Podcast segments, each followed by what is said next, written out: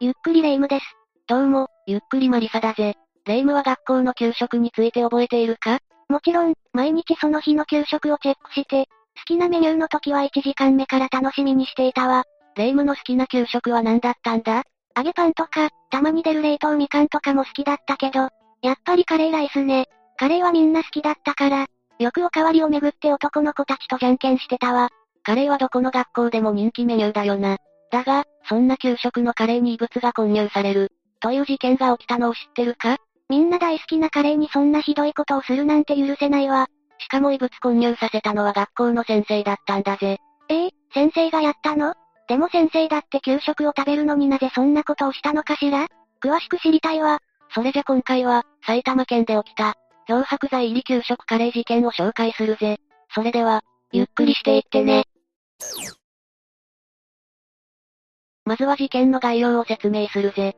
事件が起きたのは2022年9月。現場は埼玉県富士見市にある富士見市立水谷東小学校だ。小学校教諭で当時24歳の半沢彩菜が、給食のカレーに漂白剤を混ぜたんだ。学校の先生が給食に漂白剤を入れるなんて、信じられないわ。調味料か何かと間違えちゃったのかしら？いや、半沢は恋で給食に漂白剤を入れたことを認めているぜ。彼女は威力業務妨害で逮捕されたんだ。威力業務妨害って？威力業務妨害は、威力を用いて人の業務を妨害したものに成立する犯罪のことだ。子供が口にする食べ物に漂白剤を入れるなんて、どうしてそんなひどいことしたの？半沢は児童に嫌われていたのかしら？いや、決してそんなことはなかったそうなんだ。ここからは半沢彩菜がどんな人物なのか見ていくぜ。半沢の家族構成は逮捕後証人尋問に父親が出廷したことで判明したぜ。半沢家には父親母親姉がおり、全員教職をしていることが分かったんだ。全員先生なんてすごいわね。でもそれが逆にプレッシャーになっていたのかしら？そうかもしれないな。半沢は山形県出身で漫画と食べることが大好きな、ちょっとぽっちゃりした女性だぜ。漫画を原作とする大ヒット映画飛んで埼玉をもじって、自己紹介するなど明るい性格で、2年前に新任教師としてこの学校に赴任してきたんだ。他にも学級だよりの教諭の自己紹介欄には自分の性格を、超優しいと書いていたぜ。カレーに漂白剤入れて捕まったのを考えると、その自己紹介はちょっと怖く見えるわね。ちょっと自己肯定感が高い性格だったのかもしれないな。学年終わりに近づいた3月の学級だよりの文末には、愛してるよと書かれていたんだ。児童への愛のあるメッセージかもしれないけど、保護者も見るってこと考えてないのかしら？ここまでふざけてると保護者から怒られそうだわ。いや、子供たちだけでなく、保護者からの信頼も厚く、教職員仲間からも可愛がられていたそうなんだ。保護者の一人は、子供を楽しませる雰囲気作りが上手で若いのに責任感がある。子供たちはみんな半沢先生が大好き。だから余計にショックだった、と語っているぜ。別の児童の保護者も、ものすごく良い先生。児童にいつも寄り添っていて子供たちをハグしてあげたいけど、コロナでそれができないのが辛いと話していたって。そんなことで悩む20代なんてそうそういないですよ。とコメントしているんだ。彼女の明るいキャラクターは、児童や保護者にも受け入れられていたのね。そんな人気の先生がどうしてこんなひどい事件を起こしたのかしら？調べによると半沢は、新任でありながら担任を持っていたことが判明したんだ。新任の教師が担任を持つことは珍しいのかしら？小学校では新任の先生が担任を持つのは珍しくないみたいだな。1年生や6年生を持つことは避けられていて、大抵は2、3年生を持つことが多いみたいだ。半沢は2020年に新卒で赴任し、4年生のクラスを担任したんだぜ。翌年はその学年を持ち上がり、5年生の担任となったんだ。そして2022年4月からもそのまま、同学年の担当に持ち上がることを希望していたぜ。初めて受け持ったクラスだったから、そのまま卒業まで見守りたかったのかしら？そのようだが、残念ながら6年の担任からは外されてしまったんだ。まあそれはそうよね。同じ先生が3年連続持ち上がりなんて、小学校では珍しいと思うわ。半沢は6年生の担任になれなかったことにひどく落ち込み、憔悴している様子だったそうだぜ。気持ちはわかるけど、まだ新卒から2年の先生よね。いろんなクラスを持たないと経験が積めないんじゃないかしら？ああ、小学校の各担任は校長先生が決めているそうだ。先生の能力やその学年の子供たちの様子を考慮する必要もあるだろうし、誰が適任かを見極める必要もあるぜ。同じクラスであっても、同じ先生ばかりを担任にするわけにはいかなかったんだろうな。まあそれが自然よね。教職じゃなくても、自分の思い通りのポジションにつけない。なんてよくあることだわ。ところが、半沢は担任を外されたことに不満を募らせ、犯行に及んだと述べているんだ。たったそれだけの理由で漂白剤を入れたの？子供たちには何も関係がないわ。それだけ初めて持ったクラスに思い入れがあったんだろうな。半沢の希望も虚しく新年度は3年生のクラス担任が決定したんだ。彼女は休職することも視野に入れていたそうだぜ。自分の希望が通らないからって休職したいだなんて、自分勝手というか、考えが幼稚だと思うわ。そうだな、ここからは事件当日の様子を見ていくぜ。事件前日の2022年9月14日、半沢は自分のクラスが学級閉鎖になり、6年生の給食補助の業務を担当することになったんだ。あら、6年生ということはかつての教え子に久しぶりに会うことができたのね。児童たちと話ができて嬉しかったんじゃないかしら？児童は喜んだかもしれないが、半沢はそうではなかったぜ。かつての教え子と触れ合って、担任になれなかった悔しさが蘇ったんだ。まだ彼女は諦めてなかったのね。給食補助に回ったのも周りの先生の配慮かもしれないのに、悔しさを感じるなんてやっぱり子供っぽい性格だわ。その日の帰路に着く途中、半沢はドラッグストアに立ち寄り、漂白剤を購入したぜ。半沢は当日の心境について、後に、自分がいないところで楽しい思い出を作られるのが嫌だった。事件前日に一緒に給食を食べ、楽しそうでいいなと思った。万全な状態で修学旅行に行かないでほしいと思った。と供述しているんだ。修学旅行を楽しみにしている児童たちを見て、仲間外れになったような気持ちになったのかしら？それでも漂白剤を子供の給食に入れて良い理由にはならないわ。つくづく身勝手な人ね。そして翌日の9月15日、配膳前の給食のカレーに半沢は塩素系漂白剤1本をすべて入れたんだ。1本すべて入れるの？さすがにそんなに入れたら児童も気づくんじゃないかしら？その通りで、配膳しようとした児童が匂いに気づいたんだ。先生、カレーが臭い。プールの消毒の匂いがする。と報告したおかげで、誰一人カレーを口にすることはなかったぜ。よかった、漂白剤入りカレーを口にした人はいなかったのね。半沢は漂白剤をワンプッシュ入れて我に返り、大量に入れれば気づかれるはず。みんな食べられないだろうから被害はないと思った。と供述しているぜ。自分で漂白剤入れているくせに言い訳がましいわね。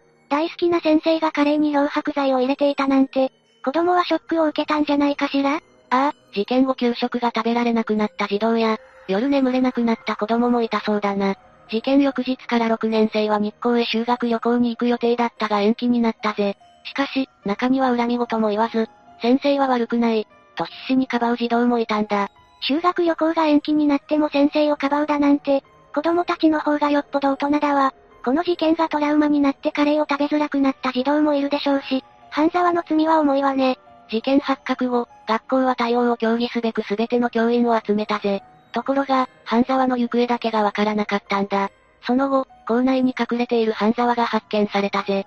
自分が悪いことをしてからすぐに隠れるなんて、まさに子供のやることだわ。校長が半沢に事情を聞くと、彼女は、私がカレーに漂白剤を入れました。とすぐに白状したぜ。そして学校が通報し、警察が半沢に任意同行を求め、逮捕に至ったんだ。事情を聞いた校長先生もびっくりしたでしょうね。犯行の動機から事件当日の行動まで、大人のすることとは思えないわ。確かに児童の保護者の中には、半沢について、思い込みが激しく考えが偏っていた。いい噂は聞かなかった。会ったことをなかったことにする。という人もいたんだ。例えば学校で鬼ごっこをしていた鬼役の半沢が、児童を捕まえる際に突き飛ばし、怪我を負わせたことがあったんだ。しかし学校の調査では半沢は、生徒が自分で勝手に転んだだけ、と述べたそうだぜ。この件は児童の目撃証言が多く、半沢先生が突き飛ばしたのを見た、という意見が多数上がったことで、半沢はやっと怪我を負わせたことを認めたんだ。自分の過ちを認められないのも、身勝手で幼い印象を受けるわ。明るく子供に好かれやすい一方で、同じ大人の中には彼女の幼稚さを見抜いている人がいたのかもしれないわね。ところで、今回は漂白剤入りカレーを食べた人は誰もいなかったけど、もし口にしていたらどうなっていたの？漂白剤の原液 5ml 以上の摂取は腐食性障害につながる可能性があるぜ。腐食性障害って？腐食性障害は、唇から胃までの組織すべてに火傷を負う症状のことで、生命を脅かすこともあるんだ。そんなの、体の小さい子供たちは死んでしまうわ。もし死ななかったとしても重大な障害が残ってしまうし、なんてことをしたのよ。半沢の犯した行為は許されるものではないわね。教師は子供たちの模範的な存在であり、命を守る立場であることを強く自覚するべきだ。決して友達気分だけで子供たちに接しないでほしいものだぜ。ただ、残念ながら似たような事件は他にも起きているんだ。こんな事件が他にもあるの？似たような事件が2021年10月8日、愛知県岡崎市の小学校で起きたんだ。半沢の事件は2022年だから、その1年前に起きた事件なのね。この事件でも給食の中にあるものが混入され事件となったぜ。気づいたのは、給食のおかずを検食しようとした校長だ。幸いにも、すぐに異臭と変色に気づいたため、異物入りの給食を食べた人はいなかったぜ。給食を検査すると、大量の大腸菌が確認されたんだ。大腸菌が発見されたって、給食には何が入っていたの？人間の排泄物、つまりうんこだ。ええなんでそんなものが給食に？とりあえず食べる人がいなくてよかったわ。おかずは差し替えられて職員や子供たちに被害はなかったが、岡崎市は警察に被害届を提出したぜ。岡崎市立の小中学校の学校給食は給食センターで作られ、各学校に配送されているんだ。給食センター内で汚物が混入されたのなら、保存された衛生検査用のおかずにも大腸菌が検出されるぜ。だが、衛生検査用のおかずは愚か、他の学校の検食でも異臭や変色が見つからなかったんだ。ということは、小学校に着いた時に内部の人間が排泄物を混ぜたということね。この事件で逮捕されたのは、その学校に勤める20代の女性職員だったんだ。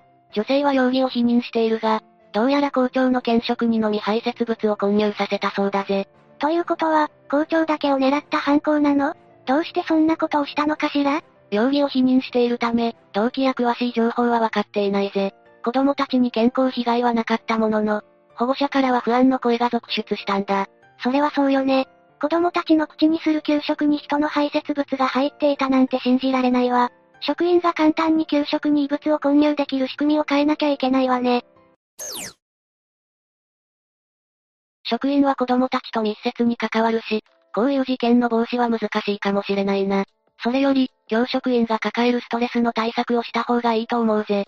確かに、学校の先生ってとても大変なお仕事よね。半沢は身勝手な理由だったけど、岡崎市の女性職員もストレスを抱えていたのかしら？学校職員は庶務経理広報など、学校運営のための仕事を少人数で分担するからな。保護者や外部から来るクレームを処理するのも学校職員の役目だ。最近は保護者からの要求も過激化しているし、仕事内容は想像以上に過酷だろうな。子供たちの対応だけでも大変なのに、保護者の対応もしないといけないのね。行事の準備とかもあるだろうし、大変だわ。だが、教職員が離職する最大の原因は職場の人間関係なんだ。公立学校は子供や保護者、同僚の教員としか関わりのない閉鎖的な環境だからな。教員間のいざこざに巻き込まれることも多いんだ。確かに教員って、学校から外に出ないわね。岡崎市の女性職員も、もしかしたら校長先生と色々トラブルがあったのかもしれないわ。その可能性は高いだろうな。教員はストレスが大きい職業で、相談できる第三者も少ないんだ。うまくいかなかった場合のストレスは、他の職業以上かもしれないぜ。今回の話はどうだった？まさか給食に異物を混入させる事件が日本で起きていたなんてびっくりだわ。しかも、2件とも最近の事件だし、犯人が教職員っていうのも未だに信じられないわね。